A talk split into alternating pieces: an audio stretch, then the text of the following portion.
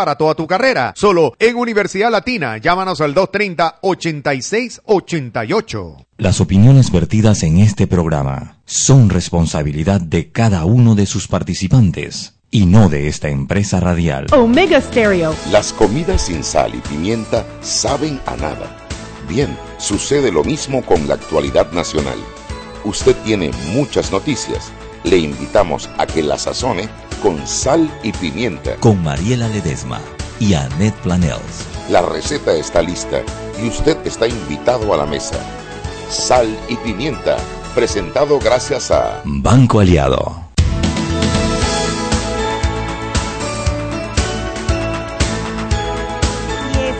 Buenas tardes, bienvenidos a Sal y Pimienta, un programa para gente con criterio. Yo quiero hacer nada más una aclaración por si acaso hay alguna duda. Sal y Pimienta no vende pautas políticas, Sal y Pimienta por decisión editorial de Mariela y mía. Nosotros como tocamos temas políticos, eh, nuestras pautas no, no hacemos pautas, no vendemos pautas para ningún político, para ningún cargo de elección popular. Eh, las pautas nuestras inician a partir de el, el sonidito de bienvenidos a Sal y Pimienta. Pero si están interesados en adquirir una pauta de sal y pimienta, por supuesto escríbanos arroba salpimienta PA en Instagram, en Twitter o eh, ahorita les doy el teléfono, que no me, lo, no me acuerdo, de sal y pimienta, para que pauten con nosotros. eh, Dos, tres, perdón, 391-7670. 391-7670 y usted pregunta, yo quiero pautar con sal y pimienta y si escuchó la pauta desde aquí le damos un descuento del 10%, aprovechando. Bueno, primero queremos mandarle un cariñoso saludo y un abrazo grande a mi amiga Mariela Ledesma, que ustedes saben que cuando la gente llega a cierta edad, pues esas personas, eh, la salud hay que cuidarla y se resfrían y entonces eh, se quedan sin voz, están difónicas y no pueden participar del programa. Se está aprovechando de que Mariela no está aquí para poder reventarla. Pues si no, Mariela ya le hubiera dicho. Ah, pero ahorita sale Ernesto M, arroba Ernesto M en Twitter y me sapea, túngara, túngara. No, mentira. Un abrazo a Mariela, esperamos que se mejore pronto y que mañana ya esté de vuelta con nosotros. Me acompaña Daniel Lopera. Buenas tardes, ¿cómo están? ¿Cómo va todo? Y hoy vamos a tener un programa bien interesante porque tenemos eh, la visita oficial del Ministerio de Relaciones Exteriores y vamos a hablar sobre el tema del el pacto que se firmó en Marrakech y las implicaciones que puede tener. Controversial. Bien controversial. Controversial, ¿no? Bien Está- controversial, pero bueno, como siempre, nosotros en Sal y Pimienta A traemos directa, las sí. voces autorizadas y tenemos a la directora de asesoría legal del Ministerio de Relaciones Exteriores que participó precisamente de la negociación del documento. Y así podremos hacerle todas las preguntas. Si usted tiene alguna pregunta, escríbanos, arroba salpimienta PA por Twitter y eh, la incluiremos dentro de las preguntas que vamos a hacerle a la directora Nadia Montenegro. Ahí tenemos en línea telefónica a el diario La Prensa, aquí Anet y por allá. Henry Cárdenas. ¡Hey, Henry! ¡Apareciste! Yo aparecí ayer, pero Ajá. hubo un problema técnico, me informaron, así que no Hu- Hubo pude- una trampita, lo que pasa es que tuvimos al invitado, no podía estar eh, solamente tres bloques y te chifiamos, qué pena. No, no, no se preocupe, eso, eso pasa, eso pasa. eso pasa. Tú sabes que son de la casa, Henry, esas maldades Ah, se, bueno. se permiten. Tú nada más no se lo digas a nadie, eso es aquí, tú sabes, el secreto entre tú y yo. Bueno, y pronta recuperación a la compañera Mariela. Gracias, Henry, gracias, Henry. Cuéntame, ¿qué tenemos hoy en el diario Bueno, La hay de todo un poquito y evidentemente a veces el tiempo no alcanza, pero bueno, eh, le puedo informar eh, que el Tribunal Ele- Electoral lanzó el sistema este de línea para las firmas válidas. En, en el tribunal usted podrá, el que quiere editar la versión para los, los Android, los celulares, para ver cómo anda el conteo de las firmas validadas de los aspirantes a la libre postulación de la presidencial. Solamente son a, los, a la Por ahora, sí, por ahora Por ahora, exactamente. Es un sistema parecido al que se usó para primarias. Que Sí, exacto, donde- que va conectado directamente. Ajá, exactamente. Y, y hay que recordar que según el informe que detallan aquí, que esto cada cinco minutos se va actualizando. Se actualiza solo, sí. Eso es lo que lo que se está buscando, lo que se está viendo. También eh, está la nota de que GUP debe devolver 548 millones de los anticipos que le dio el Canal de Panamá. Qué bien. Recuerden que ese había una, un litigio ahí, ¿no? Sí, ya me. Sí, ellos habían pedido que como una aclaración de la fecha y ahora... Y Ya les dijeron que está la fecha, efectivamente paguen, punto. Tan sencillo como eso. Mira, y eso tiene implicaciones grandes, porque yo entiendo que Sacir y, bueno, es Sacir, Impregilo, Jan de Nul, que es la holandesa, y Cusa, pero los que Cusa. tienen que pagar son eh, Sacir y- e Impregilo. Correctamente, así es. Sí. Oiga, eh, y también eh, lo que se ha comentado en estos días eh, anteriores, ya hay algo, pareciera, pareciera que hay algo más formal, es que el expresidente Ricardo Martinelli sería el candidato a la vicepresidencia de la nómina de Rómulo Rux. Sí, ahí les hicieron ustedes una, una, un jalado de, de alfombra ahí en la prensa. Porque pusieron la noticia y después dije no, y después dijeron no, lo que pasa es que el comunicado que mandaron desde la campaña de Rómulo Rux se retractaron ellos mismos. Tú sabes que yo me imagino, Henry. porque Pero yo vi, exacto, yo vi la noticia que salió en la prensa, la primera, así que decía Ricardo Martinelli, Martinelli será vicepresidente de Rómulo Rux. Ajá. Y después entonces Porque veo la noticia, exacto. Inicial decía Martinelli, y cito, Martinelli y Rux, fórmula presidencial que despertará a Panamá. Exacto. Después hubo el cambio, Ajá. Rux y Martinelli, posible fórmula presidencial Exactamente. que despertará a Panamá. Tú sabes cómo yo me imagino, y esto es pura especulación mía. Ajá. Yo me imagino a eh, Rómulo Rux en su Twitter, ¿no? Y de repente el- ve el tweet del diario La Prensa que dice, y en ese momento él se entera que Él va se a tener entera que va a ser- de vicepresidente a Ricardo Martinelli y ya me dice, ¿quién puso eso? Y el de comunicaciones que resulta que pareciera que no respondiera a él, entonces dice, no, no, no, perdón, perdón, perdón, perdón. Y entonces manda el segundo comunicado en donde dice posiblemente. Evidentemente hay algo eh, parecido por ahí, ¿no? Eh, por algo, algo tuvo que haber ocurrido. Por eso, pero el comunicado vino de, ¿de dónde vino el comunicado? Vino de un del equipo de... De, de la campaña de de la Rómulo Rux. campaña, correctamente, de la campaña. Sí, aquí Así están los dos comunicados y Sí, sí, sí, yo lo vi los dos. O sea, eh, clarísimo. Puede ser que Rux se haya enterado por Twitter quién va a ser su compañero de fórmula. Bueno, si en Estados Unidos la gente que se la gente se entera que fueron despedidos por Twitter, digo, aquí. Oh, bueno, Varela se enteró fuerte. también que lo votaron por un tweet, ¿no? Así mismo, eso dicen. As- Así mismo es. Oiga, bueno, adelantando lo que lo que mañana. vamos, a ten- la vamos a tener mañana, productores reclaman al Ejecutivo cumplir con los acuerdos Ah, los acuerdos, sí. eh, alcanzados. Eh, también seguimos más a profundidad, eh, más detalle de esto, de lo que le mencioné al principio, del eh, Grupo Unido por el Canal, Sí. que le debe devolver el dinero eh, de los anticipos. Sí. Y bueno, la Dirección General de Contrataciones Públicas anula precalificación de empresas en licitación del nuevo Hospital del Niño. Anula. imaginará que esto se va a atrasar más todavía. ¿no? Sí, obviamente.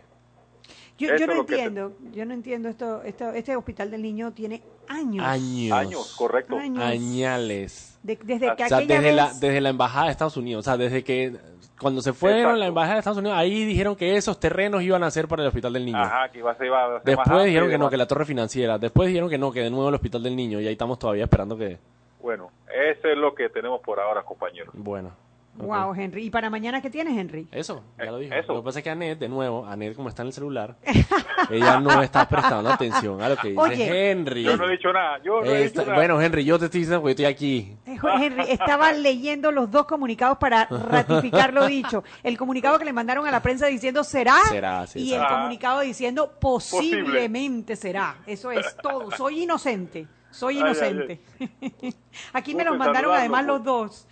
Eh, sí, igualito solamente cambia una palabra que cambia Sí, todo que el cambia sentido todo el del sentido. comunicado. Lo mismo será que podría ser. Henry, a mí me gustaría, de verdad que yo disfrutaría si yo tuviera como una camarita. Hombre, yo sé que eso es ilegal. Y Sí, hay bueno, alguien- por- es por más, eso es que- por eso es que Martinelli está también- siendo procesado por lo mismo. Pero ¿cómo me Por gustaría a mí saber deseos. cuál fue esa discusión cuando vieron la noticia y se dieron cuenta algunos de esto Pero yo creo que Romulo se dio cuenta nada más con la Por noticia de la prensa. por Twitter? Y es que las noticias son noticias cuando salen en la prensa. No, o sea, la es el tema, sí, sigue siendo la prensa. La gente no mueve nada Así hasta que la prensa es. no sale. Bueno, y la gente tiene las notificaciones del app de la prensa, entonces la gente le llega los titulares así al celular de una vez. así mismo es. Así es. Bueno, Henry, será Ok, entonces hasta mañana. Un abrazo, Saludos. gracias. Igual. Sí. Yo me imagino el susto que se dio. Se enteró, se enteró, se enteró por Twitter. Estoy segurísimo. nuestra, que conste que no tenemos ninguna Segurísimo. El tema ahí es que, claro, porque mucha gente salió de una vez y pobrecito, bueno, al que al, al- ¿cómo es que al perro más feo se le pegan las pulgas. Ajá. A Camacho gente salió la gente a decir que esto era Camacho, pero si salió desde la desde la campaña de Rómulo Ruz, entonces no creo que haya sido, porque si hubiera sido desde la oficina de, de, Tú sabes, de pero, Martinelli, pero es que puede haber sido. Huele a Camacho. Esa Huele a cosa, Camacho. a la, sim- a la sí, esas cosas huelen a... a- No sé, a- pero eso es lo que no sé, porque Ricardo Jaramillo supuestamente es el, el, el secretario de prensa de la, de la campaña de bueno, que Rómulo. mandó ambos comunicados, ¿no? Exacto, Ricardo Jaramillo, entonces no sé. Bueno, hay un enredo ahí que yo no entendí. Pero bueno, Yo también creo que estamos- Rómulo tampoco lo entendió, Yo creo que tampoco lo entendió. pero bueno. Ahí, ahí, bueno, lo que pasa es que eso levanta otra serie de noticias y es, ¿puede Ricardo Martinelli ser vicepresidente cuando el único objetivo de un vicepresidente es reemplazar al presidente y él no podría reemplazar al, vice- al presidente porque la constitución lo prohíbe? Fue el mismo debate que tuvimos las elecciones pasadas con Marta Martinelli, que se decía, bueno, ¿qué pasa si el día de mañana resulta, digamos, Ricardo Martinelli corre vicepresidente y resulta que Rómulo Rux se tiene que ausentar? Eh, él no podría, no podría asumir el, el cargo. Entonces, ¿qué? ¿Para qué sirve entonces? Sí, es como esa interpretación de la ley, como que quieren interpretarla con el punto y coma. Obviamente el espíritu de la ley es, es simple. Si tú fuiste presidente, tienes que esperar dos periodos. Pero como a ellos les gusta cortar camino y estirar la ley, y eh, como ocurrió la vez pasada con Marta Martinelli, cuando aspiró para la vicepresidenta, que la- después la, la los- la Corte- lo declaró inconstitucional, nuevamente tratarán de hacer la misma jugarreta. eh, tratando Y bueno, y la Corte en este caso, en el caso de Marta Martinelli, falló después de las elecciones. eh, O sea, que seguramente sería el caso en esta ocasión. Yo espero que los magistrados del Tribunal Electoral, que son los llamados a interpretar esto, Que se se, pongan las pilas, que se pongan las pilas, no porque esto es otra jugarreta. Que no sean como los habeas corpus de... como los amparos de, de garantías que tiran por ahí que se demoran seis meses y un año. Así mismo. Pero Eh, bueno, eh, en otras noticias, el- el, la, la audiencia que estaba supuesta a realizarse hoy por el caso de eh, las eh, el blanqueo de capitales del PAN Ujú. tenía que haberse realizado hoy. Adivina quién es el juez. No me digas, no me digas, no me digas. Empieza por L. Y el Doble apellido L. Doble Las L, dos. Doble L. Leslie Loaiza.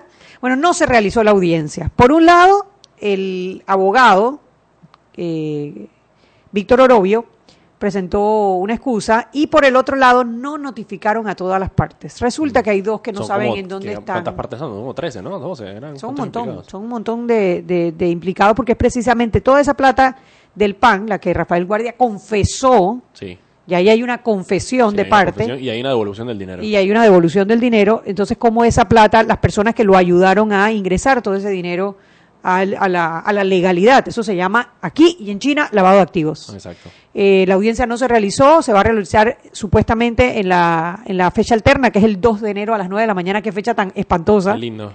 El 2, 2 de de enero, enero. Mm. a las 9 de la Empezando mañana. el año con el pie derecho, caramba. Así. Con una audiencia dirán, bueno, por lo menos no fue en el 2018. ¿Tú esperas que Lely Loaiza se va a levantar de- después del 31 y del primero a impartir justicia el 2 de enero? bueno, espero que sea impartir justicia. Esa es la pregunta. Espero que sea precisamente impartir justicia. Sí, es que Pero bueno, esa es la fecha alterna. 2 de enero a las 9 2 de de la mañana. El caso PAN es la fecha alterna para la audiencia que no se pudo realizar el día de hoy. Hashtag otra audiencia, Otra audiencia suspendida. suspendida. Es que son demasiadas audiencias, Ana. Yo ya perdí un poquito, el ya uno pierde el récord. de Uno las pierde el audiencias, récord, De las sí. audiencias suspendidas, las que se suspenden, las que no. la cantidad de dinero que tenemos que estar gastando, porque claro, cada vez que tú haces una audiencia, tú tienes que Todo. reservar el salón, tú tienes que dedicar el tiempo de los jueces. fotocopias. Sí, los jueces, los asistentes judiciales, los abogados, las personas que se tienen que movilizar de la, de la parte de los- la defensa, la acusación, si tienes que trasladar a un preso, tienes que movilizar a los custodios, o sea,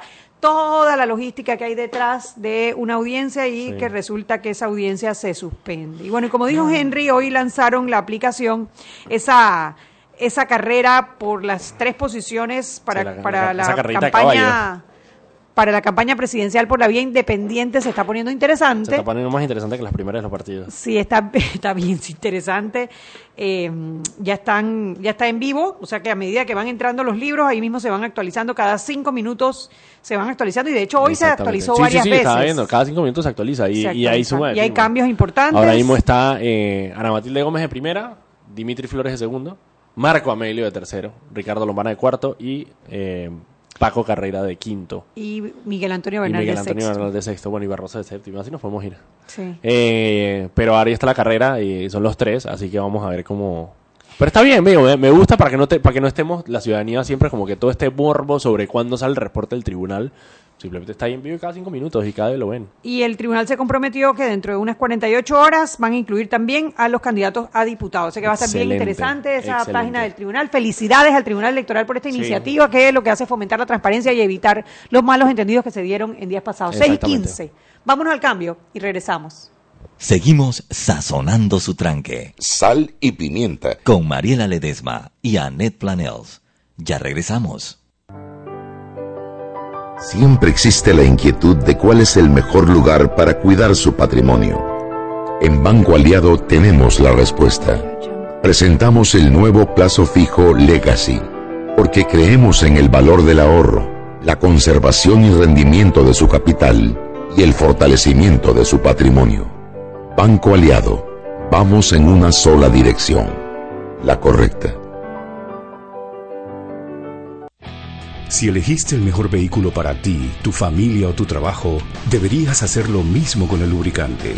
Ahora Terpel te ofrece una nueva familia de lubricantes de última generación, desarrollados con tecnología americana para proteger y evitar el desgaste en cada tipo de vehículo, pero inspirados en un motor más importante que el que mueve tu auto. Máxima protección y mayor rendimiento para el motor que mueve tu vida. Nuevos lubricantes Terpel.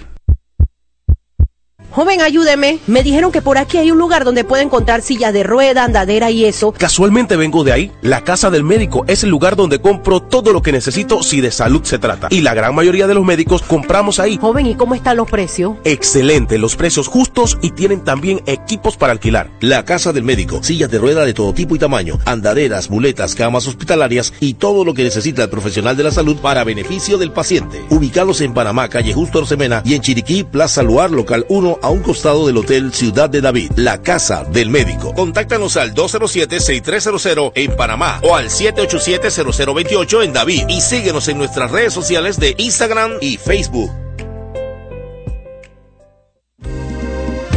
Panamá es un país de sueños,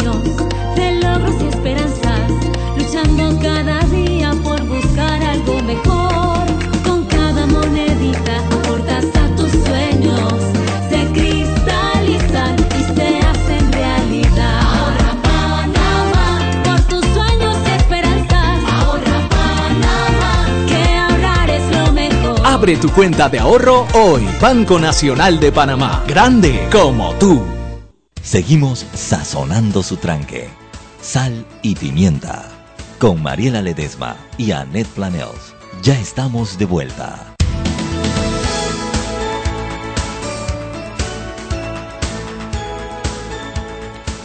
Sal y pimienta por la cadena nacional simultánea Omega Estéreo. Recuerde que usted puede descargar el app de Omega Estéreo en Play Store y en App Store. Así nos podrá escuchar desde sus celulares. Canal 856 para las personas que tienen el sistema de cable onda. También puede escuchar Omega Estéreo allí. En nuestra página web www.omegastereo.com. Dos opciones en la parte superior del lado derecho, ver y escuchar o simplemente escuchar Sal y Pimienta y toda la programación de Omega Estéreo y por supuesto que en nuestras frecuencias abiertas a nivel nacional 107.3, 107.5. Elige vivir una Navidad ilimitada.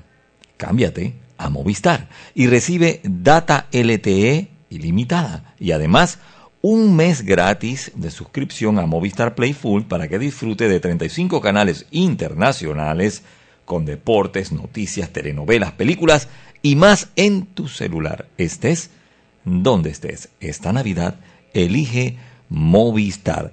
Y todo panameño mayor de edad puede ser miembro de mesa y formar parte de nuestra historia. Colabora con la democracia. Haz tu parte, inscríbete ya a través de www.elecciones2019.pa. Repito, www.elecciones2019.pa o por Twitter, arroba TE hashtag Tribunal Contigo. Tribunal Electoral, la patria, la hacemos todos. Continuamos con más aquí en Sal y Pimienta.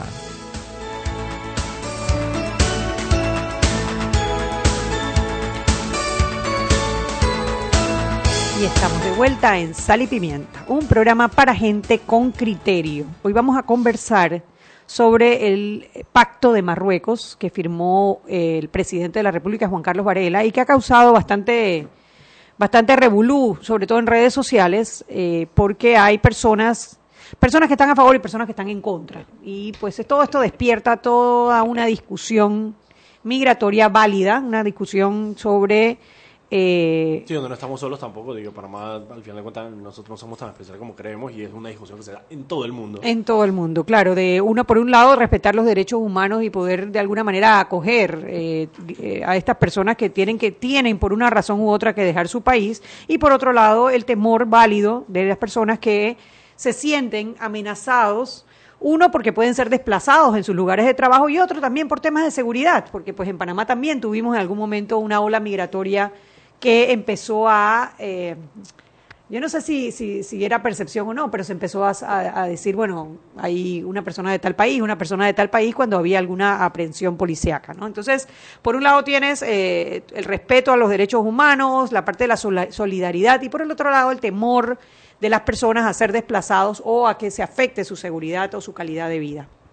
Hemos traído eh, a la subdirectora de asesoría jurídica y de Tratados Internacionales del Ministerio de Relaciones Exteriores, Nadia Montenegro. Bienvenida, Nadia. Eh, para que nos explique primero jurídicamente, antes de entrar quizás en la discusión, en qué consiste este pacto de Marruecos. Bienvenida, Nadia. Muchísimas gracias, eh, Anet, y también a, a, Daniel por el, por el darnos este espacio el día de hoy para este tema, como ustedes dicen. Eh, que ha tenido mucha discusión. Y yo pienso que no hay que tener el miedo a tener una discusión elegante, una discusión en base a los hechos y no una discusión en base a, la, a, a quizás a las emociones y el calor del momento y también a quizás el manejo de la desinformación. Eh, mucha, eh, muchas gracias por abrir ese espacio. Con respecto al Pacto Mundial, me gustaría retrotraerme un poquito al año 2016. ¿Por qué? Porque esto es un caminar, un caminar que ha sido bastante público, se ha hecho en una plataforma eh, global como las Naciones Unidas.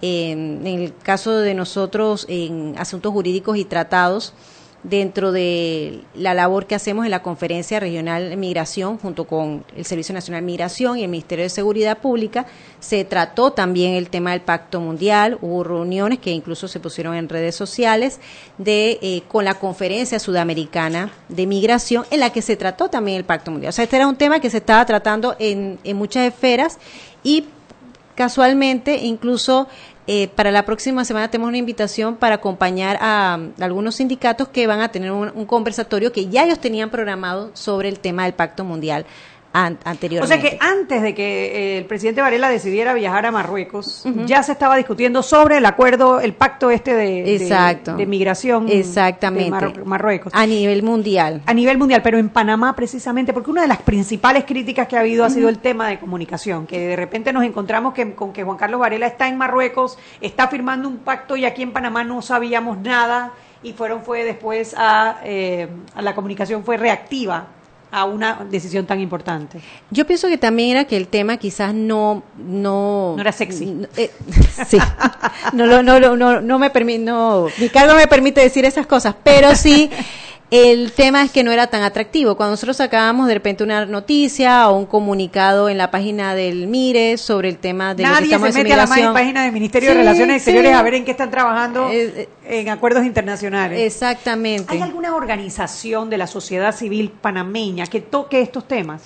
Eh, eh, más bien la sociedad eh, civil panameña se ha enfocado mucho en el tema de los refugiados sea, eh, dentro del Colegio Nacional de Abogados hay una, una organización, CEAP, que se dedica al tema de los refugiados. O sea, ha sido más el enfoque en ese sentido. De protección a, a los refugiados. Exactamente. El Pero, enfoque... por ejemplo, organizaciones, por, no sé, aquí tuvimos una vez una que vino y hizo un debate uh -huh. eh, con los peques, eh, Panamá para los panameños, ¿era que se llamaba? Sí, pero eso es una asociación, no, no sé si es una asociación como tal. Me una gente que administra un grupo de Facebook, no es algo... Uh -huh. No es algo formal, no o sea, no hay ninguna organización de la sociedad civil que se dedique al tema migratorio. Mire, por lo menos al tema migratorio nos acompañan las representantes de la sociedad civil en, en una ellos se agrupan a nivel regional como la ROCOM, que es como la red de organizaciones de la sociedad civil, que eh, participan en las reuniones de la conferencia regional sobre migración. Este año Panamá tuvo la presencia pro tempore. ¿Qué, qué significa eso? Que Panamá era la que dirigía los,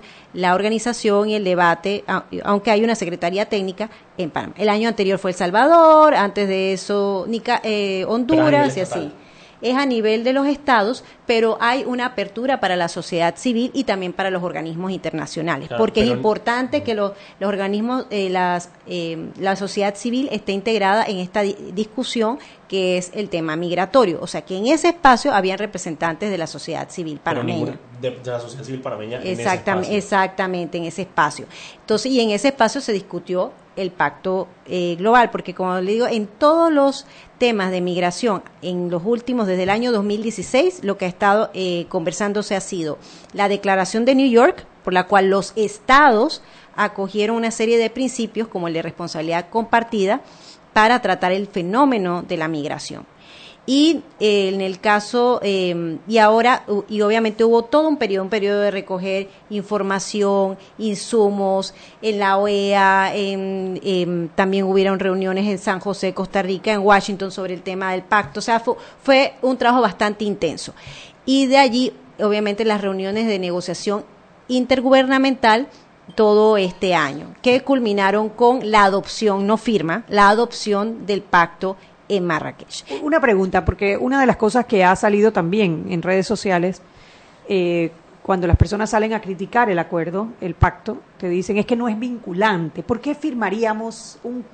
O sea, obviamente entiendo la parte jurídica, ¿no? Nosotros vamos, firmamos, pero a la vez no estamos obligados a hacer nada. Pero ¿por qué Panamá firmaría algo que no es vinculante si no estuviera dispuesto a hacer bueno, lo que está ahí comprometiéndose, ¿no? Bueno, eh, primeramente eh, adoptamos, no firmamos porque no es un documento vinculante, como bien se ha manifestado. Ok. Eh, ¿Por qué?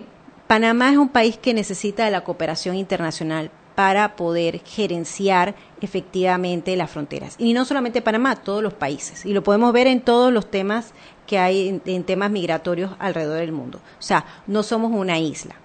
Y eso se vio marcadamente cuando tuvimos la crisis de la migración de los cubanos y de la crisis de los extra eh, regionales, eh, tanto haitianos como eh, personas que venían del África y diferentes áreas. Entonces, allí, quizás como uno lo vivió muy de cerca, Anet, en el calor del tema, cómo era tratar de empujar esa maquinaria que hizo, trató de mover todo el Estado, la Fuerza de Tarea Conjunta, eh, todos nosotros desde Cancillería en nuestras funciones, para poder lograr esa cooperación con Costa Rica y con Colombia. Llegó un momento que dijeron de una manera muy peculiar, quizás me vayan a regañar después de eso, que diga eso, que un, ej- un embajador de otro país eh, que no era de la región, pero que también vivía temas de migración, dice, es que ustedes son los países sándwich. Entonces, eh, sí, porque estábamos en la mitad de, de esta situación. Entonces, ¿cómo lo solventamos Claro, a través de la porque Cuba de un lado cooperación? que quiere salir, Estados Unidos que no los quiere recibir y en la mitad estamos todos los demás. Claro. Exactamente. Y, y en ese caso, por ejemplo, venían por parte del Ecuador, que abrió sus fronteras y abrió sus puertas a que los cubanos, los cubanos pudieran entrar. Pero al final de cuentas, los cubanos No quieren no quedarse en Ecuador. Ya No quieren quedarse en Panamá y Costa Rica no los quería recibir y quedaron arriba. aquí varados. Exacto, y fue toda una situación, pero no solamente ese, eso fue un flujo. Después de ese llegó el flujo entonces de, lo- de los haitianos y, y- y de los africanos, que también hubo, hubo- Sí. y, pero hubo un manejo muy bueno, tan bueno que yo creo que la gente no percibió el volumen de- del, del, del tema, ¿no? Bueno, la Y- gente de Puerto Valdía, estoy seguro que sí lo A la gente y la que gente sí. en Hualaca también. Exacto, pero la gente que ve quizás las redes sociales, Sí, la gente en la que ciudad. está en la ciudad no Sí, la lo gente la percibió, ciudad no, eh, lo pasaron percibió. por aquí nomás en buses. Eh, y la, pero las personas, como bien lo dijo Daniel, en, en Darien sí lo percibían. Entonces se trató de manejar una situación que solos como país no lo podíamos manejar. Entonces para nosotros era muy importante el pacto. Uno, que en el pacto se impregnara la situación de los países de tránsito. Los Nosotros- sándwiches. Exacto, porque al principio cuando mandaron los primeros eh, borradores, nosotros no nos veíamos identificados y nosotros dijimos no. Y lo hablamos con Costa Rica y con otros países. No, nuestra situación se tiene que ver. ¿Y, y en qué nos favorece entonces los tratados en cuanto a eso? Vamos- A eso. Ah, bueno. Vamos a hacer algo, vamos al cambio y justo cuando regresemos vamos a ver en qué nos favorece a nosotros este, este pacto global de la migración. Perfecto. Países. Seguimos sazonando su tranque Sal y pimienta. con Mariela Ledesma y Annette Planels. Ya regresamos. Si elegiste el mejor vehículo para ti, tu familia o tu trabajo, deberías hacer lo mismo con el lubricante. Ahora Terpel te ofrece una nueva familia de lubricantes de última generación, desarrollados con tecnología americana para proteger y evitar el desgaste en cada tipo de vehículo, pero inspirados en un motor más importante que el que mueve tu auto.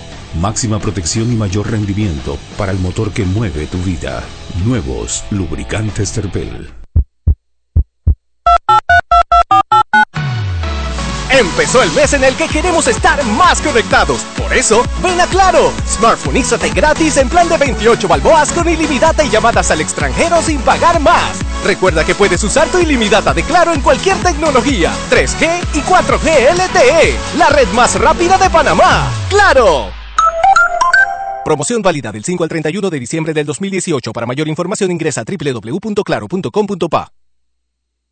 Para que su local, servicio o producto se dé a conocer o incremente ganancias, anúnciase en Sal y Pimienta 391-7670-6671-3411. Si usted nos escucha, sus clientes también. Sal y Pimienta 391-7670-6671-3411.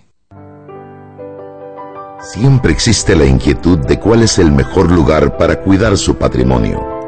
En Banco Aliado tenemos la respuesta. Presentamos el nuevo plazo fijo Legacy, porque creemos en el valor del ahorro, la conservación y rendimiento de su capital y el fortalecimiento de su patrimonio. Banco Aliado, vamos en una sola dirección, la correcta. Seguimos sazonando su tranque. Sal y pimienta. Con Mariela Ledesma y Annette Planels. Ya estamos de vuelta.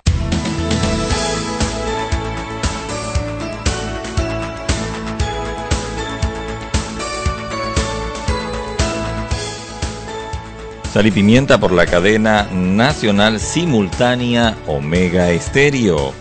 Y pon un Galaxy J2 Core en tu lista de super porque con Rey y Claro puede ser tuyo por solo 50 balboas. Además, recibes un mes gratis de ilimitada y Claro Música. Acércate a los puntos de venta Claro en el Rey. Continuamos con más aquí en Sal y Pimienta.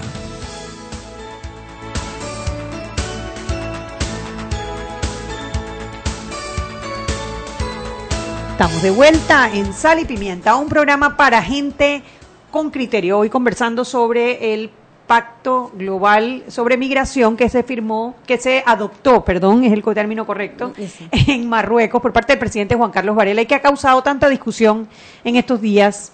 Eh, unos a favor, otros en contra. La verdad que la discusión ha estado sabrosa. Sí, sí, sí. ha estado sabrosa. Y comentábamos eh, fuera de micrófono que también es que se une a un ambiente donde hay una total y absoluta falta de confianza. Entonces tú puedes tener un comunicado oficial, tú puedes decir a los cuatro vientos no es vinculante, no es vinculante, no es vinculante, pero la gente dice seguramente que nos van a llenar de migrantes aquí y aquí vamos a tener que salir de nuestras casas. Uno decía, es que nuestras escuelas se van a llenar y no van a haber cupos para nuestros hijos, los salones de hospital van a estar llenos, ¿no? Entonces la gente se pone un poquito dramática pero hay que comprender también los miedos razonables que existen detrás de esto, por eso es importante entender. Primero íbamos a hablar de en qué nos beneficia a nosotros como país esta, esta firma o esta opción de este pacto global de migración. Nadia, cuéntanos. Sí, porque yo quisiera, yo pienso que es bueno eh, desplazar ya la, la, la, discusión sobre si es vinculante o no vinculante. Eso yo creo que es una discusión bastante agotada en este, en este punto. es más, no es vinculante, punto. Exacto, no es vinculante. ¿Qué es el pacto? Es una herramienta, una herramienta para ayudarnos a los países, y en el caso de Panamá, como decíamos fuera del, del aire, eh, a poder tener eh, una cooperación de los demás países. Es muy difícil ser una isla y cuando de repente necesitas información sobre las personas que están entrando a tu país para saber, eh, ya sea por medios como la biometría, que es a través del reconocimiento facial, o a través de información consular, de sus consulados, de y de dónde viene esa persona, quién es esa persona, o por lo menos cuando vienen niños que acompañan a adultos, cómo tú puedes verificar esa información, es solamente a través de la cooperación internacional, eh, porque el, en el día a día las instituciones se encuentran con estos retos.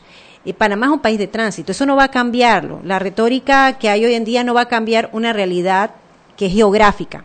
Como, lo que pasa es que la gente que está en contra de la migración es consistente. No necesitarías un pacto ni cooperación internacional si no dejas entrar a nadie. Punto. Como, Ya, sí, claro, entonces vamos a hacer un ya. muro como el de Trump en el Así- Darién. Así no tenemos que tener que cooperación internacional, necesitamos información de nadie si nadie está entrando. Así de sencillo, ya, listo. Nadie entra, no necesitamos cooperación internacional, no necesitamos hablar con ningún otro país porque nadie está entrando a Panamá. Se acabó. Y entonces ignoramos el hecho Ya, de que la gente está cruzando la selva del Darién importa. por montones, porque realmente, o sea, es una situación real, se está dando, pasa. Pasa. Hubo una crisis en un tiempo, se llenó de cubanos, después vino otra, se llenó de haitianos. Y Panamá tenía un problema porque Costa Rica no los dejaba pasar, entonces quedaban varados Claro, bueno, en la ciudad, en Panamá. un albergue en, en, no, en Hualaca, ¿no? Fue la cosa. En- No, también en Darien hubo un, Darien un albergue en, también. eh, en Nicanor hubo un albergue. Entonces, sí, ante una situación de que nuestras instituciones no están acostumbradas a eso. O sea, que tengo que decirlo, que hay que reconocer por lo menos Senafron que tuvo que salir de su, un poco de su día a día y, utiliz- y hacer también labores eh, humanitarias, ¿no? Y que yo creo que es bueno reconocer la, la labor de la gente que está comprometida con la seguridad de Panamá y de todos nosotros. Y como lo decía, realmente la idea del pacto es eso. Por lo menos para nosotros como países, que lo decíamos muy jocosamente, que nos habían llamado países sándwich, nosotros los países de tránsito al principio no nos veíamos reflejados en el pacto y decíamos, pero es que nosotros somos una realidad. Entonces fue una discusión para que nosotros estuviéramos ahí. También el tema de que siempre hay que diferenciar la migración regular de la irregular. Eh, los números a nivel mundial no los tengo aquí, disculpen, indican que la mayor parte de la migración es regular, que es la, la- la migración que entra por los aeropuertos, Exacto, que, por- y después se quedan. Exa- exactamente, y que de repente hacen sus trámites y hacen todo. La mayor parte de la migración es regular. Hay una migración que es irregular, que quizás ha sido por los temas de lo que está pasando en los países de origen. Obviamente el- las crisis económicas, políticas, también el tema medioambiental está afectando en muchas áreas del mundo, hay que decirlo. Y entonces todo eso provoca eh, una era de grandes movilizaciones. Esa es, la, eh, esa es la realidad. Pero ¿cómo lo tenemos que manejar de una manera efectiva? No desde el temor, sino desde la acción. Y esa acción im- implica la cooperación con los estados, que nos den la información de, de las personas que vienen, que acepten a sus nacionales de regreso, que eso fue otro, otra, otro reto. Eh, y se los comento de que fue muy difícil en, su momento para Panamá y sé que otros países nos, en el marco de las negociaciones nos comentaron lo mismo, que ese era uno de los retos, cómo hacer que estas personas devolverlas porque no podían pasar por nuestro país o porque no podían quedarse por tal o, o ver razón, cómo hacer eso. Entonces, esos son los retos reales que busca el pacto solventar. También el pacto le hace un llamado a los países de origen de que ellos deben trabajar también en su desarrollo, ¿no? Y buscar mecanismos de desarrollo para que ellos se fortalezcan. Vemos por lo menos que eso eh, ha provocado que países como lo que llaman el Tricamex, México y los países del Triángulo Norte, que para los oyentes los países del Triángulo Norte son Guatemala, eh, Honduras, Honduras y El. Salvador, exactamente. Han hecho, y, se- y eso se presentó en la plataforma del- de, Marrakech para el pacto, tratar de ver cómo hacen algo para el desarrollo. Porque claro, la situación no es sostenible de también ser solamente un país de, de origen, de, porque realmente también eso socava las bases de esos países, perdiendo generaciones y fugas de... de- Y generalmente de- los primeros que se van son los profesionales. Exactamente. En los que han invertido dinero en su capacitación, en su educación. ¿no? Exacto, y lo que pierden entonces son los países de origen. Entonces ahí en la discusión, hubo momentos bien, bien difíciles en Naciones Unidas en la discusión, no se crea, fue una discusión bastante álgida. Estaban los estados, estaba la sociedad, representantes de la sociedad civil de varios, de varios países, y fue una discusión álgida porque estaban todos los puntos de vista, desde los que decían no dejemos entrar a nadie, a menos que, que sea una persona pudiente, eh, o eh, los que decían esto tienen mis ciudadanos tienen derecho a entrar a donde donde sea y había que buscar un balance en el tema de y por eso está en al principio del pacto el tema de la soberanía ¿Y cuál era la posición de Panamá durante estas negociaciones? La ¿Qué es lo que posición- buscaba Panamá? Primeramente el tema de que se visualizara la situación de los países de tránsito, porque al principio nosotros no estábamos como en, No- en no la estaban en la película. No estábamos en la película. Dos, que nosotros también necesitamos cooperación, porque sí tenemos que cumplir con los convenios internacionales de derechos humanos, somos un país que estamos comprometidos con el sistema internacional y con los derechos humanos, porque los países más pequeños, como decía Ricardo J. Alfaro, se benefician de este sistema. Somos los que más nos beneficiamos del sistema como tal y de que el sistema perviva. Em, y también queremos al mismo tiempo que el día que un nacional de nosotros esté afuera, también se les sean respetados sus derechos humanos, eh, que es para todos. Sí, yo lo entiendo, pero digamos el Panamá como país con este tema de la migración hacia adentro, digamos eh, entiendo, o sea, queremos que se nos respeten los ciudadanos, pero digamos que Panamá en este momento no tiene una migración hacia afuera que, que pueda ser Ajá. considerable. Pero ¿qué ¿cuál es la posición de Panamá durante estas negociaciones? En- así como tú me decías que había personas que estaban diciendo, sabes que no dejemos entrar a nadie, o personas que decían, yo creo que mis ciudadanos puedan salir ahí y puedan entrar por donde quieran. ¿Cuál es la posición de Panamá en cuanto a esto? Aparte de lo de tránsito. que definitivamente el tema, eh, lo importante es que haya es una migración segura, ordenada y regular que no puede no que no puede ser por las vías estas irregulares pero recibir personas a través de la montaña ni de la selva eso no es seguro ni para nuestra población de acogida que que son nuestras poblaciones como lo mencionaba fuera de cámara lo el tema de Darien o sea no puede ser algo que sea en perjuicio de nuestras poblaciones pero también respetando al mismo tiempo el derecho del migrante. Y también eh, buscamos en el pacto que haya ayudas y cooperación para que la migración siga siendo eh, la, eh, más bien se enfoque la parte positiva de la migración, que es el tema de la vinculación de migración y desarrollo, que es- eso es así. La parte Sí, positiva que trae la migración, que es regular, y eso es lo que hay que enfatizar. Y también, obviamente, la cooperación consular entre países, que era lo que decíamos, de que los países tienen que decirnos quiénes son las personas que están entrando aquí, ¿no? Para, para que haya una responsabilidad recíproca. Claro, cuando dices eso es que yo pueda saber quién es la persona que está entrando, así sea irregular, Ajá, quién es esta persona. Sí, por, el- por el tema de la seguridad de la población, que es la principal la seguridad. También el combate del crimen, porque el crimen organizado, la tercera forma, bueno, hay una discusión que si es la segunda o la tercera forma de, de mayor eh, financiamiento, Financiamiento. que tiene el crimen organizado es la trata de personas. Sí, obviamente. Es la trata de personas y obviamente el tráfico ilícito de migrantes no se queda atrás, que muchas veces están eh, alineados y a- y o a veces no. Sí, Entonces el tema este, Panamá es, parte, es signatario del protocolo de Palermo, de los dos protocolos, el de contratrata y contratráfico. O sea que lo que busca esto es apoyar e- este trabajo que se está haciendo. Entonces, si puedo hacer una recapitulación rapidita. Es que lo que pasa es que, pregunto porque es difícil entender cuál es la política migratoria de este gobierno. Pero digamos que en este pacto es que se respete y que se nos ayude a Panamá como país de tránsito para que no nos veamos en esta situación como la que nos vimos con el tema de los cubanos o con el tema de, de- de- Los haitianos. los que no sepamos qué hacer con ellos porque aparte se nos imponen este poco de inmigrantes de otro país que nosotros no podemos manejar. Entonces que se nos ayude a nosotros como país de tránsito tratar de eliminar la manera de entrar ilegalmente de los migrantes, o sea, que la gente que entre sea regular y que sea controlada, y también que poder tener mejor cooperación con otros países para saber quiénes son las personas que están entrando a nuestro país. Exacto. Ahora la pregunta es, si el pacto no es vinculante, y yo entiendo todo lo que me está diciendo, ¿qué, qué hacemos con esta información? Sí, bueno, eso es lo que queremos, listo, perfecto, buenísimo. ¿Qué hacemos con esto? O de Cancillería, ¿qué es lo que se hace? Lo que pasa es que es lo siguiente, como le digo, es una herramienta de trabajo.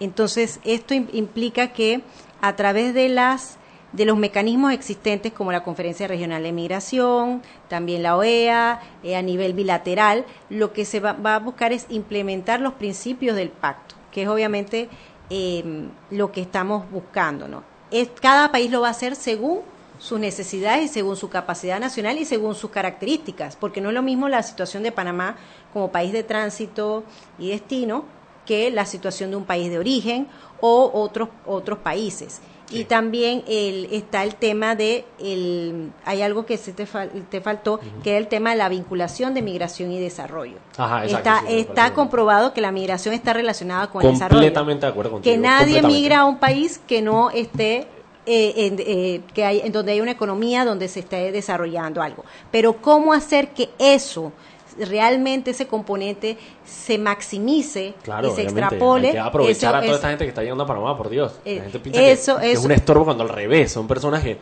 o sea, en vez de, de pelearnos porque estamos... eh, y es verdad, hay, mu- hay, hay una realidad que hay muchas personas que, que quizás sienten que pierden su puesto de trabajo eh, porque los desplazan por otras de estas personas. Pero en vez de competir con estas personas, lo que tenemos que hacer es integrarlas al sistema. Y bueno, son- la transferencia de conocimiento. Claro, son que personas que vienen con un buscar, expertise diferente al de panameño. Eh, son personas que, digamos, en el caso específico de los venezolanos, hay una clase media venezolana enorme, está muy bien preparada, que si bien es cierto puede inicialmente crear un shock en nuestro, en, en- en- en nuestro país, también podemos aprovechar a estas personas precisamente para hacer transferencia de conocimiento, como dice Anet. y Siempre, que, siempre que sea ordenadamente. que yo siempre creo que se ese es orde, un pero es el punto, ¿no? Pero es que por eso estaba hablando de, bueno, vamos al cambio. Vámonos al cambio y regresamos a conversar sobre la migración. Podríamos hablar también Seguimos sazonando su tranque. Sal y pimienta. Con Mariela Ledesma y Annette Planels. Ya regresamos. Siempre existe la inquietud de cuál es el mejor lugar para cuidar su patrimonio. En Banco Aliado tenemos la respuesta. Presentamos el nuevo plazo fijo Legacy, porque creemos en el valor del ahorro, la conservación y rendimiento de su capital y el fortalecimiento de su patrimonio. Banco Aliado, vamos en una sola dirección, la correcta.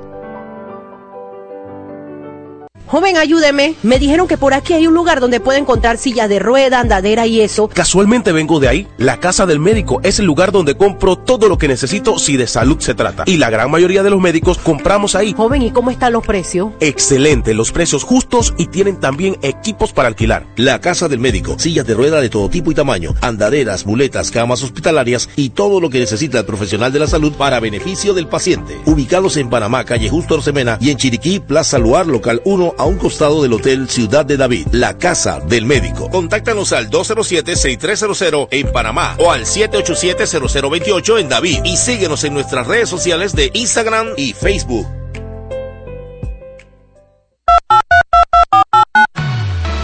Empezó el mes en el que queremos estar más conectados. Por eso, ven a Claro. Smartphoneízate gratis en plan de 28 balboas con ilimitada y llamadas al extranjero sin pagar más. Recuerda que puedes usar tu ilimitada de Claro en cualquier tecnología, 3G y 4G LTE, la red más rápida de Panamá. ¡Claro!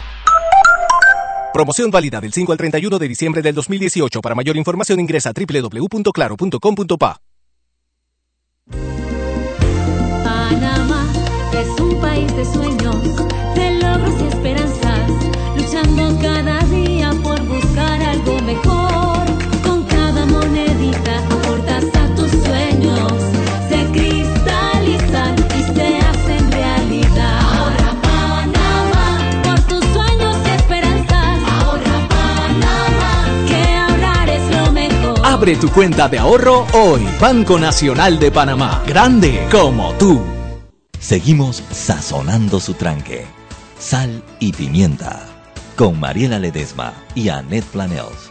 Ya estamos de vuelta.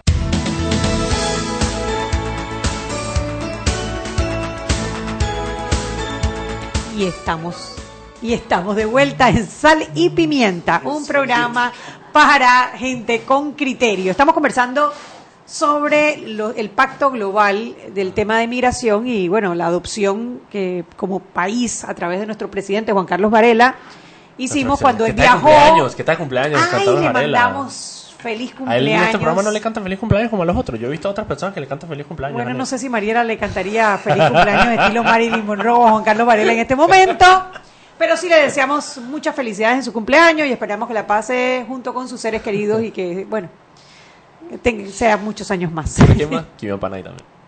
Ah, también Kivian Banay, él sí se fue muy felicitado por las redes sociales. Exactamente. Bueno, Nadia, estábamos conversando eh, con Nadia Montenegro, es la subdirectora de Asesoría Jurídica y Tratados Internacionales del Ministerio de Relaciones Exteriores. Eso cabe en una tarjeta.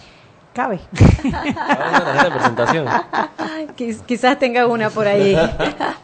Conversábamos sobre el Pacto Global de Migración y un poco la reacción de los países, ¿verdad? Eh, de los 180 países que integran la, la Organización de Naciones Unidas, eh, firmaron 160, eh, adoptaron este, este Pacto Global de Migración, pero hubo algunos países que hicieron ruido al no firmar. Por ejemplo, si esto fue una iniciativa de Michelle Bachelet, expresidenta de Chile, eh, sorprendió mucho el video de Ricardo Lagos, el presidente actual de Chile, perdón, Piñera, de, Piñera. de- de Piñeira, presidente actual de Chile, no solamente diciendo no voy a firmar el pacto, sino además tirándole plomo al pacto global eh, de migración, ¿no? ¿Cuál es? eh, Representaban los mejores intereses para el pueblo chileno. Sí, exactamente. Y los, claro, las personas que están de alguna manera con temores sobre este pacto global toman la opinión de, eh, De Piñera. Sí, ese video me lo mandan por todos lados. Sí, ¿verdad? Yo- a mí me como lados, por todos los grupos. todos lados me han mandado ese video de Piñera hablando. ¿Cuál es la opinión de Panamá sobre la, la posición de Chile en este tema? Bueno, nosotros como eh, Estado panameño respetamos a cada uno de los estados y sus decisiones. Eh, definitivamente fue sorpresivo para nosotros porque definitivamente Chile ha, ha sido como Estado, porque yo siempre pienso que hay que diferenciar entre Estado y gobierno. Los gobiernos pasan, pero el Estado se mantiene. Y el Estado chileno se había eh, mantenido en una posición de eh, derechos humanos de, y, y de trabajar en el pacto eh, Global. global. Exacto. Incluso había los lo que llamamos el grupo de los países de, pense- de pensamiento afín o like-minded, ¿no? Y donde Chile tuvo una participación bastante activa.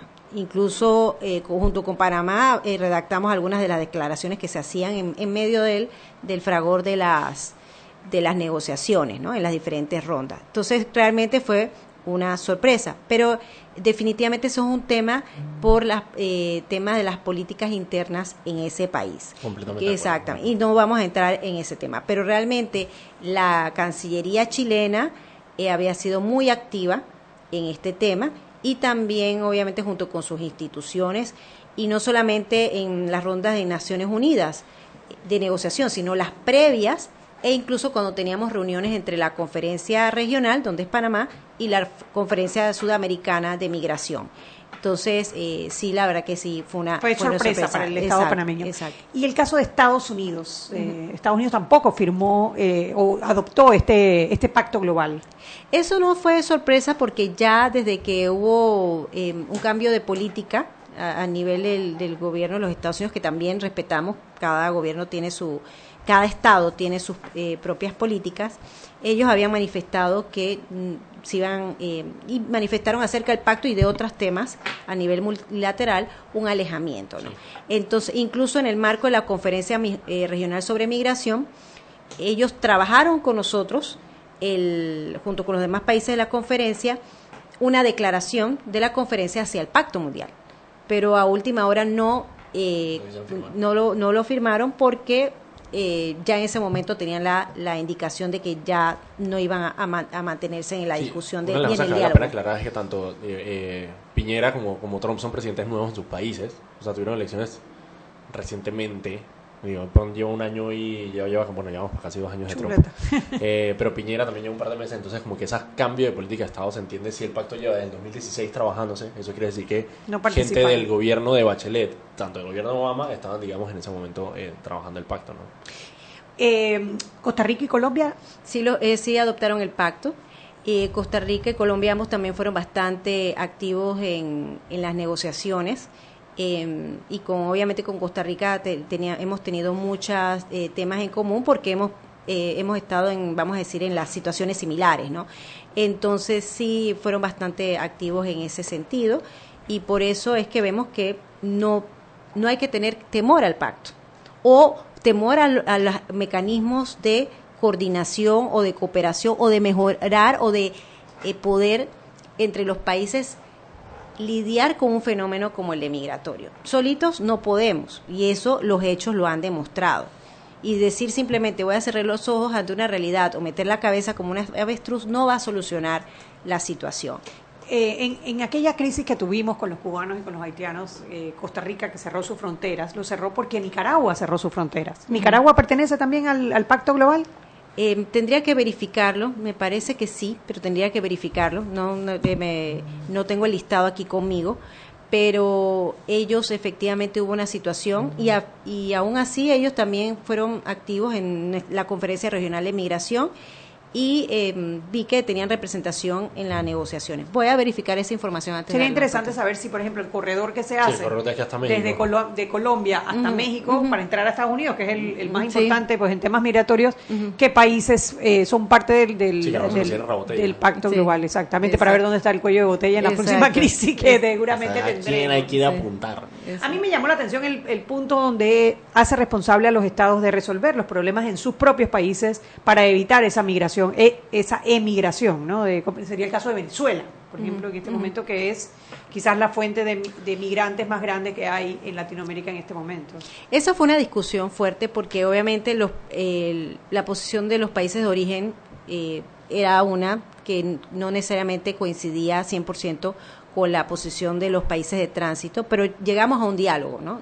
Eh, y en ese diálogo se refleja en este pacto, de que ellos tienen que buscar maneras de que eh, evitar, como ellos lo dicen, los propulsores de, de, de la migración, Claro. pero, que, pero no Sí, una migración regular, sino de esa migración eh, irregular, Irregular. que busca escape a una situación. Exactamente. Exacto, Y porque yo el- creo que es uno de los problemas, ¿no? Aparte de, de la discusión mundial en este momento es precisamente sobre, digamos, en, Europa están az- azotados obviamente por la migración eh, tanto africana como de los países de Medio Oriente y una de las soluciones es definitivamente entrar a solucionar los problemas de esos países, o sea que de alguna manera nosotros como como digamos como país Europa como región que está siendo afectada por esta migración vaya a tratar de de ayudar a que estos países solucionen sus problemas que evitan que esas personas salgan de sus países a, a- a emigrar a Europa. Y yo creo que eso es parte de, la, de lo que se hace, digamos, en la OEA, de alguna manera tratar de solucionar los problemas de Venezuela a nivel regional.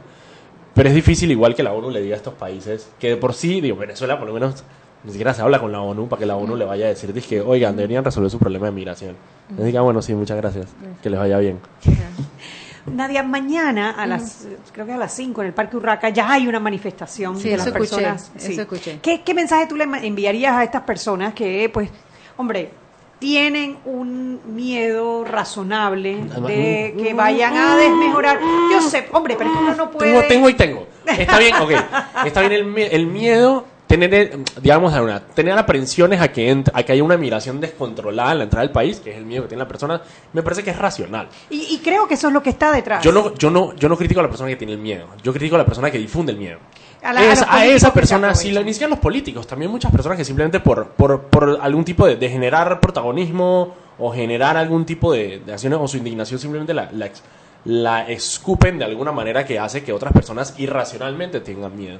Cuando te empiezas a sembrar miedo con mentiras, como que por ejemplo es que aquí van a abrir, bueno, o alguna persona muy notable en Twitter que dijo, bueno, me imagino que ahora eso no significa que van a abrir el tapón del Darién, que me parece una irresponsabilidad salir a dar una declaración así, A mí me como la en sorna y como en duda, cuando eso lo que genera es un miedo en una persona que dice, ¿cómo así que me va a abrir el tapón del Darién? O sea, ¿qué pasa? O sea, Y cuando ves el apellido de esa persona, eh, obviamente viene de una familia migrante, ¿no? O De sea, cuando Ecuador, tú- sí, o sea, muchísimos de ellos, o sea, de los que están precisamente difundiendo el miedo. ese es mi punto. Pero no le hablemos a Esa ellos. es mi crítica. O sea, la idea no es hablarle a las personas que están difundiendo miedo, sino a la persona que genuinamente está preocupada, ¿verdad? Por una posible migración. descontrolado. ¿Cómo podríamos tranquilizarlos y decirle, oigan, eso no es lo que estamos, eh, eso no es lo que estamos adoptando?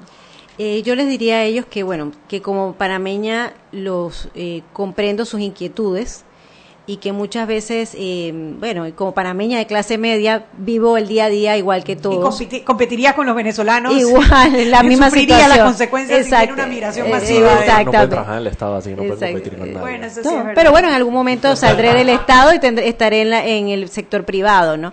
Em, yo les diría que hay que vivir más allá del miedo, hay que buscar es las oportunidades y que em, definitivamente lo que busca el pacto es la migración regular. ¿Por qué los estados hicieron eso? ¿Por qué se sentaron en Nueva York? Porque se estaban desbordando porque hay una situación. Entonces, cuando hay una situación, tú creas un marco para resolverla o para trabajarla. Incluso hubo gente que pensó que se debía haber hecho una convención, no un marco no vinculante. Pero, obviamente, el tema migratorio es un tema de, tan, de, de seguridad que, obviamente, la soberanía del Estado debe prevalecer. Y yo le diría a ellos, hay un tema de soberanía. Panamá definitivamente está velando por su, su seguridad, está invirtiendo en temas de seguridad en, en todas partes, en el aeropuerto y demás. Y definitivamente no hay que temer al otro. Yo pienso que esto es preocupante eh, porque siempre en los fenómenos históricos, y disculpen que soy fanática de la historia, no lo puedo evitar, eh, siempre el tema es primero atacar al extranjero. Entonces, eso es una cosa que me preocupa porque está pasando ese fenómeno en otros países, donde se empieza a atacar a las, las casas de los extranjeros y situaciones así. No digo que las personas que vayan al Parque Urracá estén en ese Claro. sentimiento, sino que lo llamo más bien a la atención a que hay que reflexionar de cómo estamos haciendo las cosas. Es bueno tener la discusión, una discusión de la política migratoria de Panamá.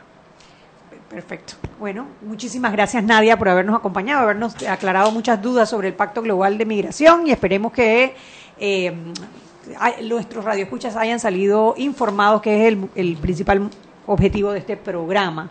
Y a todos ustedes, mañana a las 6 de la tarde, no se pierda otro episodio, otro interesante episodio. Interesante episodio. De Sal y Pimienta. ¿Qué programa. pasará mañana? Para la gente con criterio. Chau, chau. Hemos presentado Sal y Pimienta. Con Mariela Ledesma y Annette Planels. Sal y Pimienta. Presentado gracias a Banco Aliado. Descargue la nueva app de Omega Stereo en sus celulares. Atención oyentes Omega Stereo, consigue la nueva app de Omega Stereo.